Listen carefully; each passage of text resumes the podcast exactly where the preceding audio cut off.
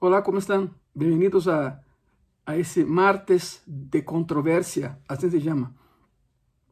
Ayer vimos o lunes de autoridade e hoje seguimos com eh, dia a dia de Cristo em sua última semana e é conhecido esse dia como martes de controvérsia e vão ver por quê. Espero que agarres tu Bíblia, por favor. Vem por tu Bíblia. Vamos a Mateus 22. Mateus 22, por favor. Mateus 22, de versículo, eh, versículo 15 al versículo 17. Estaremos vendo del 15 al 40. Pero vamos ahorita empezando Mateus 22, versículo 15 al versículo 17, en ese día conocido en el calendario de la Semana Santa, Semana Mayor, como martes de controversia. Mateus 22, versículo 15 al 17, la palabra dice así. Entonces se fueron los fariseos y consultaron cómo sorprenderle em alguma palavra. Você vimos ayer que Cristo les, les dá uma paliza, digamos assim, eh, eh, de enseñança, e se foram avergonzados, verdade? E aqui empieza, então, se foram os fariseus e consultaram como sorprender-lhe em alguma palavra. E lhe enviaram os discípulos de ellos com os herodianos, dizendo, outro grupo, outro grupo dos herodianos. Bueno, maestro, Sabemos que eres amante de la verdad y que enseñas con verdad el camino de Dios y que no te cuidas de nadie. Escuche eso. Y que no te cuidas de nadie porque no miras la apariencia de los hombres. Dinos pues qué te parece. Y ahí va. ¿Es lícito dar tributo a César o no? Los fariseos siempre intentando hacer que Cristo cayera en alguna contradicción teológica para poder apedreá-lo ou matá-lo, verdade? Vamos por, por etapas en esa enseñanza de hoy. Vamos despacio, ¿ok? Encontras ahí en versículo 15 la palabra fariseo. Fariseo. La palabra en hebreo es perushim o rebusen, dependiendo de, de, la, de la enseñanza que des, ¿no? Perushim viene de parash y parash es separar.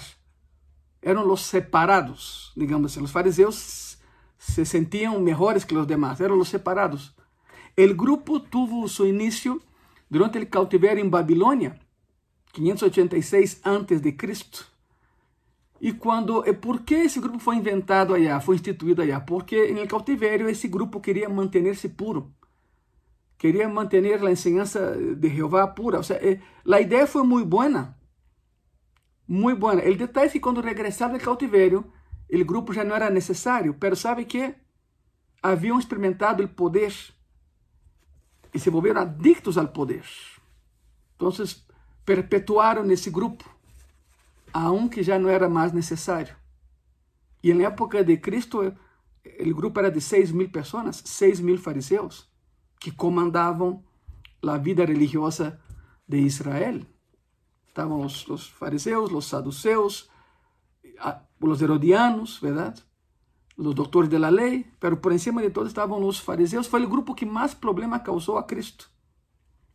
Depois se menciona aí os herodianos. Los herodianos. Era um partido político que tinha por objeto induzir ao povo a someter-se ao governo romano e pagar o tributo que era, que era exigido. Verdade? Por isso, os herodianos vêm de Herodes. Trabalhavam por Herodes. Eram judios, eram fariseus que trabalhavam para Herodes. Outra expressão que encontramos aí, de versículo 15 ao 17, é: Não te cuidas de nadie.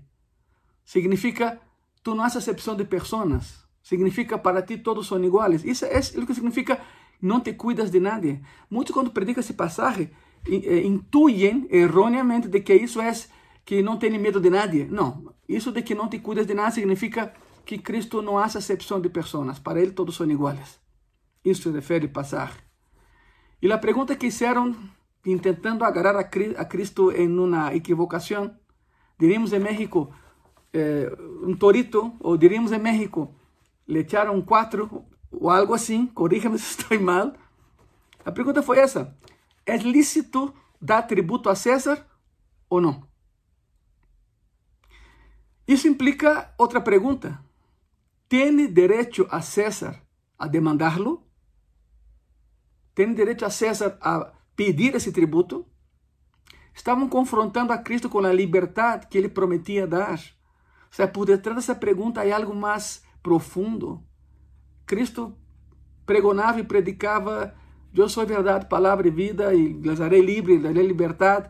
Por isso, os herodianos tentaram perverter essa afirmação, dizendo: É lícito seguir pagando tributo a los romanos? Porque se não, então, ¿por que dizes que não? Então, tu não das liberdade. É o mesmo de sempre. Estavam confrontando a Cristo com a liberdade que ele prometia dar. A coisa que era atender uma trampa a Cristo. Quero que entenda isso. Por isso se conhecem como martes de controvérsia. Sigamos. Mateus 22, de versículo 18 al 22. Pero Jesús, conociendo la malicia de ellos, claro, les dijo, ¿por qué me tentáis, hipócritas? Directo a la cabeza. ¿Por qué me tentáis, hipócritas? Mostradme la moneda del tributo, del tributo. Y ellos presentaron un denario. Entonces les dijo, ¿de quién es esa imagen y la inscripción? Le dijeron, de César. Y les dijo, dad pues a César lo que es de César y a Dios lo que es de Dios. Oyendo esto, se maravillaron y dejándole, se fueron. Tengo explicar eso paso a paso. Dice así la palabra, pero Jesús, conociendo la malicia de ellos, una tentación conocida es una tentación vencida. Quero que entendas isso. Por lo tanto, se tu sabes dónde has caído, já não caigas aí. Se tu sabes que por ver algo, por passar em algum lugar, isso afeta a tua santidade, já não passes por aí, porque uma tentação conhecida tem que ser uma tentação vencida. O passagem menciona, pero Jesus, conhecendo a malícia de ellos, les disse hipócritas, que vem do grego hipócrates, que eram as máscaras que se usava uh, no teatro grego. Você sabe muito bem, os gregos eram muito liberais para algumas coisas, pero eram muito machistas também. Então, no teatro, só as mulheres podiam interpretar os roles que estavam aí.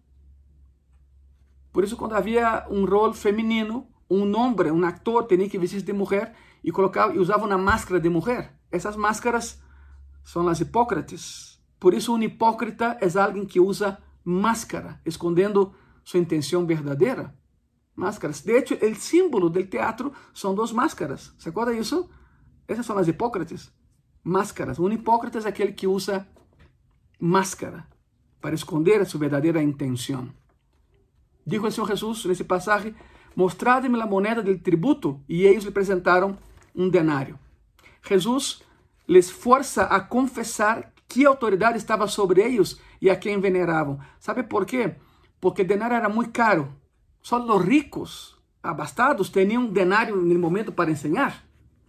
Quando apresenta o denário, a multitud diz: Mira nada mais, são corruptos, têm muito mais que, que eu. A coisa não é ter, a coisa é como lo obtuviste. Isto. Se Deus te dá dinheiro, desfrútalo, claro, sanamente com tua família. Não é pecado ser rico, não é pecado ter dinheiro. O pecado é o amor ao dinheiro. E estes herodianos amavam o dinheiro. Por isso, quando Cristo lhes pergunta, a ver, é, é, de hecho, de hecho, foi uma trampa muito bem armada por Cristo. A ver, mostrado-me a moneda del, tributo, de com que pagam vocês tributo, e de imediato alguém sacou um denário. Quando a multitud viu o denário, disseram, mira, nos estão roubando. Porque um denário era algo, era uma moneda que só se movia em las castas muito altas. Se intentaram tender uma trampa a Cristo e Cristo les contesta com outra trampa e eles sim caem nessa, nessa trampa. Jesus les força a confessar que autoridade estava sobre eles e a quem veneravam. ¿Sabe qual é a outra? E esse é um grande problema. Nenhum judío tocaria algo que tivera uma imagem. Nenhum judío honesto e que cumprir a lei tendría em seu bolsillo, em sua bolsa, algo com uma imagem e estes tinham. Foi doble condenação: corrupção e falsidade ideológica. Nenhum judío cargaria algo com uma imagem. Está proibido. Todavia está proibido por a lei judia. Dad, pois, a César o que é de César e a Deus o que é de Deus. A palavra didomi, que é dar, em seu original aqui é ap apodidomi, significa devolver. Escute a diferença. Não é dar, é regressar.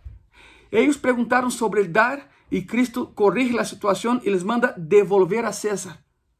Devolve a César o que é de César e devolve a Deus o que é de Deus. E aqui, na parte de Deus, entramos com algo muito, muito, muito tremendo. Hablo del diezmo. O diezmo não é dar o 10% a Deus. Não. Porque tu não podes dar a Deus o que já lhe pertenece a Ele. Por isso, quando diezmamos, eu também diezmo. Quando diezmamos, nos quedamos com 90% de um dinheiro que nunca foi nosso e lhe regressamos, lhe devolvemos o 10% como prova de obediência e amor, porque a obediência é hija del amor.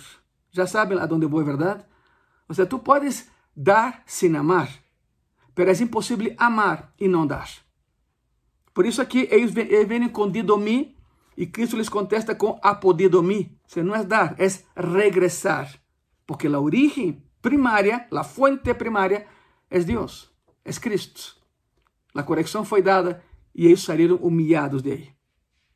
Depois de los fariseus, vieram os saduceus. Ou seja, quando os fariseus viram que já não podiam, enviam a los saduceus. Primeiro, hablando políticamente, primeiro atacou a direita e agora ataca a esquerda. Eram golpes por todos lados. Mateus 22, versículos 23 e 24. E a palavra diz assim: Aquele dia vinieron a ele os saduceus. Ou seja, todo em um solo dia. Por isso é martes de controvérsia. Lo atacaram com todo em um dia. Aquele dia vinieron a ele os saduceus que dizem que não há ressurreição. E lhe perguntaram, dizendo: Maestro, ou seja, Rabi, Moisés dijo: Se alguno muriere sin hijos, su hermano se casará com sua mulher e levantará descendência a seu hermano. Ok, vamos começar aqui. Quem eram os saduceus? Vem da palavra em hebreu tzedukim. Los, los, eh, eh, los fariseus eram perushim, os apartados, os separados. Los saduceus eram os tzedukim, nome que elegieron para indicar que eram seguidores de las enseñanzas del sumo sacerdote Sadoc. Sadoc, que ungiu a Salomão durante a era do primeiro templo. Eram seguidores de Sadoc, por isso eram, eram. Im é aluno, discípulo, por isso os que estudam o Talmud são talmidim ou talmidines, verdade?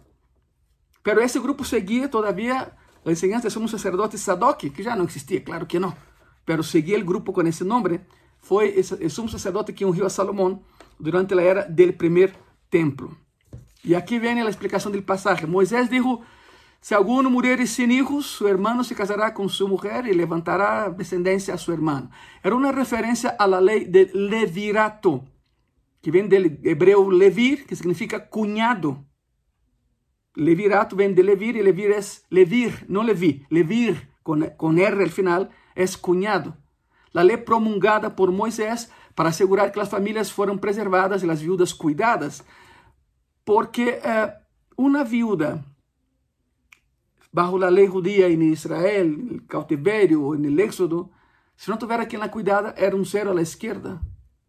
A única maneira de rescatar essa mulher era que o cunhado se casara com ela para que ela fosse regressada outra vez ao seno familiar e fosse cuidada.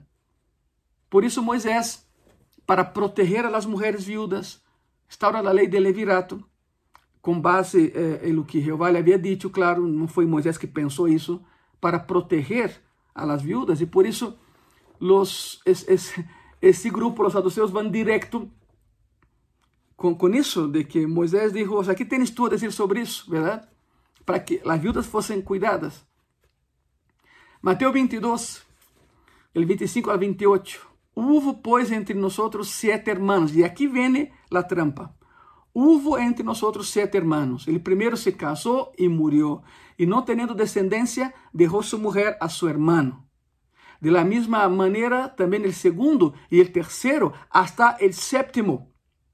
Acuérdense que ellos no creían en resurrección. ¿eh? Por eso viene la pregunta. Versículo 27. Y después de todos murió también la mujer. Y aquí viene la pregunta. Versículo 28. En la resurrección, pues, ¿de cuál de los siete será ella mujer, ya que todos la tuvieron? Intentaram agradar a Cristo nessa contenda, verdade? Os saduceus, que eram inimigos de los fariseus, se haviam unido porque havia um inimigo comum e era Cristo. ¿Se dão conta disso? Os fariseus e os saduceus eram inimigos, não se suportavam, pero tinham o mesmo inimigo e era Cristo, e se uniram, uniram esforços para tumbar a Cristo. Mateus 22, 29 a 33. Então, respondendo Jesus, les dijo, erráis, ignorando as escrituras e o poder de Deus. Porque na ressurreição ni se casarão, ni se darão em casamento, sino que serão como os ángeles de Deus en el cielo. Pero respeto a la resurrección de los muertos, ¿no habéis leído lo que os foi dicho por Dios cuando dijo, yo soy el Dios de Abraham, el Dios de Isaac, el Dios de Jacob? Deus não é Deus de mortos, sino de vivos. Essa frase é tremenda. Deus não é Deus de mortos, sino de vivos. Oyendo esto, la gente se admirava de sua doutrina. Vamos a desglosar um pouco essa resposta. Dice el Señor, erráis, ignorando las escrituras y el poder de Dios. Justamente los que más estudiaban la ley, nada saben sobre aquele que había escrito la ley. O sea, enseñaban lo que no sabían. Conocían la ley, pero no conocían al Dios de la ley. Los que niegan la resurrección están en un grave error. El matrimonio ayuda a preservar la especie, pero en el cielo ya no será necesario. Ponto. Pastor Ângelo, então estou, estou casado e, e, quando eu e minha esposa ou meu esposo vayamos ao céu, allá nos seremos casados não da maneira de aqui na terra. Se vão ubicar, se vão reconhecer que sim, é minha esposa, é minha esposa, pero já, já não vai haver essa, essa, esse, esse sentimento de aqui na terra. Pero claro que vão reconhecer que são esposa esposa, por supuesto. Isso é eterno. Lo que o homem junte, eh, eh, não, se, não, não separe o homem ni nadie, ¿verdad? Lo que Dios une, más bien, que el hombre no separe. Esa es la ceremonia de matrimonio. Pero aquí Cristo va directo. La, la resurrección serán como los ángeles. No se van a casar ni darán casamiento. No habrá procreación. No habrá ni hijos. No nacerán hijos. Cristo da la respuesta concreta y directa. Y ellos salen de ahí humillados otra vez. Fue así con los fariseos y está siendo así con los saduceos. Dios no es Dios de muertos, sino de vivos, dijo el Señor. Jesus hace referência a Moisés, pois era a única autoridade que reconheciam os saduceus. Seguiam a Moisés mais que a Jeová. Abraão, Isaac e Jacob já estavam mortos quando Deus falou com Moisés, pero Deus é um Deus vivo. Os quatro já, já haviam morto. Abraão, Isaac, Jacob, Moisés, e eles seguiam tendo a eles como deuses praticamente. E Cristo vai muito direto e disse: Deus não é Deus de mortos, sino de vivos. Como que dizendo, dejen de adorar a los muertos e empiecen a adorar a Deus. Tremendo, não? Mateus 22, del 34 al 36. Então os fariseus, oyendo que havia hecho callar a los saduceus, se juntaram a ou seja, fizeram uma junta express para hacer um complô. E um de ellos, intérprete da lei, perguntou por tentar-lhe, dizendo: Maestro, qual é o grande mandamento da lei? Ou seja, viram os fariseus e Cristo lhe dá uma paliza teológica. Vieram os saduceus igual. Se juntaram os dois grupos e escolheram a um, um anciano, um doutor da lei. E aí vai o ataque outra vez. Não tinha por que a pergunta, mas aí vem o ataque outra vez. Maestro ou rabino, qual é o grande mandamento na lei? É a típica situação de vencer al vencedor. Vencer al vencedor. Agarrando isso e levando ao âmbito deportivo, por exemplo, a cada quatro anos está a Copa do Mundo do Futebol. E todos querem vencer al vencedor. Toda equipe sonha vencer aquele que detém o título todavia. Esse aqui igual, típico exemplo de vencer al vencedor. Já havia ganado duas discussões. A ver quem, quem ganha agora, verdade? E vai doutor da lei. É a típica situação então de vencer al vencedor. Cristo havia callado os inimigos políticos de los fariseus e esses agora tinham a oportunidade de vencê-lo e ganhar fama. Todos conhecemos os dez mandamentos, pero a estes dez mandamentos añadiram outros 767 mandamentos. Increíble, não? Se Cristo dava mais importância a um mandamento que a outro, seria entendido como um permisso para não acatar a los outros 776 mandamentos. Por isso a pergunta é tão capciosa e tão perigosa. Vino o doutor da lei e disse: A ver, Rabino, é o maior mandamento?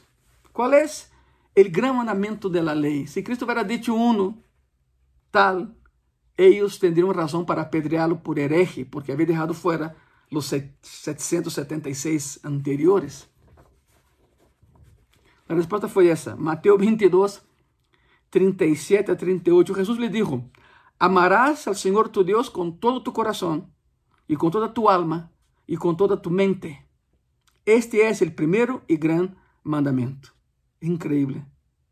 Increíble. Amarás al Señor tu Dios con todo tu corazón, con toda tu alma y con toda tu mente. Es un amor integral, hermano, hermana, amigo, amigo. Es un amor integral. Corazón simboliza vida, alma, emociones y la mente, las razones. Cuerpo, alma y espíritu.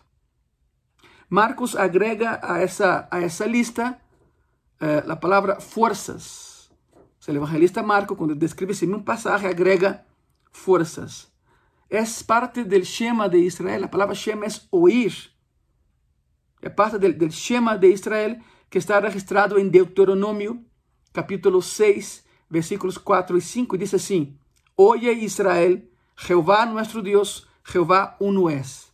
E amarás a Jehová tu Deus de todo tu coração, de toda tu alma e com todas tus forças. É o Shema de Israel. Tão importante era que as famílias escreviam esse, esse passagem de Shema de Israel, Oye Israel, em um, em um pergaminho, colocavam isso dentro de uma carrita chamada Mesusá, e isso se colocava, todavia se coloca em el dintel de entrada de las casas. Quando, por alguma razão, a família se sente defraudada por Jeová, o que é uma tonteria, porque Jeová não defrauda nada, mas supongamos que una, algum familiar de la, de la, algum familiar de ellos sufre algo, uma enfermidade ou muere, essa família se sentiria prejudicada por, por Jehová, defraudada por Jehová. Então, eles rompem essa caja, a mesuzá, quitam, eh, porque a mesuzá está hecha de porcelana ou de barro. Hoje em dia há mesuzás de bronze e de plata, pero originalmente era hecho de um material para poder romper. Pois rompiam agarravam o pergaminho que estava dentro com o Shema de Israel, Deuteronômio 6, versículo 4 e 5, e lo queimavam, dizendo, eh, Jeová já não é meu Deus, estamos com relações cortadas. Depois já se arrependiam, pagavam um rabino para escrever outra vez isso, compravam outra vez usar e colocavam aí. Por exemplo, isso, isso lo pode ver muito, muito, de maneira muito didática e visual na película Ben-Hur, La película original con Charlton Heston de los años 50, no esa reciente que lanzaron que no es para nada buena, ¿verdad? Pero si ves la película original con Charlton Heston, de los años 50, hay una escena donde Ben-Hur, después de 10 años como esclavo de los romanos, en las galeras romanas remando, regresa a su casa en Jerusalén y su casa está abandonada, está en ruinas. Y cuando se acerca a su casa, lo primero que él hace es que restaura la mesuzá que está rota en la puerta. Ele agarra um, um pedaço da mesa, la restaura, la besa e entra. Significa, estamos em paz, Senhor. Estamos em paz. Essa é a mesa, o Shema de Israel. Oye Israel, Jehová, nuestro Dios, Eretz, Israel, la tierra de Israel. Jehová uno es. Amarás a Jehová tu Dios de todo tu corazón, de toda tu alma y con todas tus fuerzas. Mateo 22. Mateo 22 del 39 al 40, está 39 y 40. Y el segundo, Cristo sigue hablando, y el segundo es semejante, amarás a tu prójimo como a ti mismo. De estos dos mandamentos depende toda la ley y los profetas.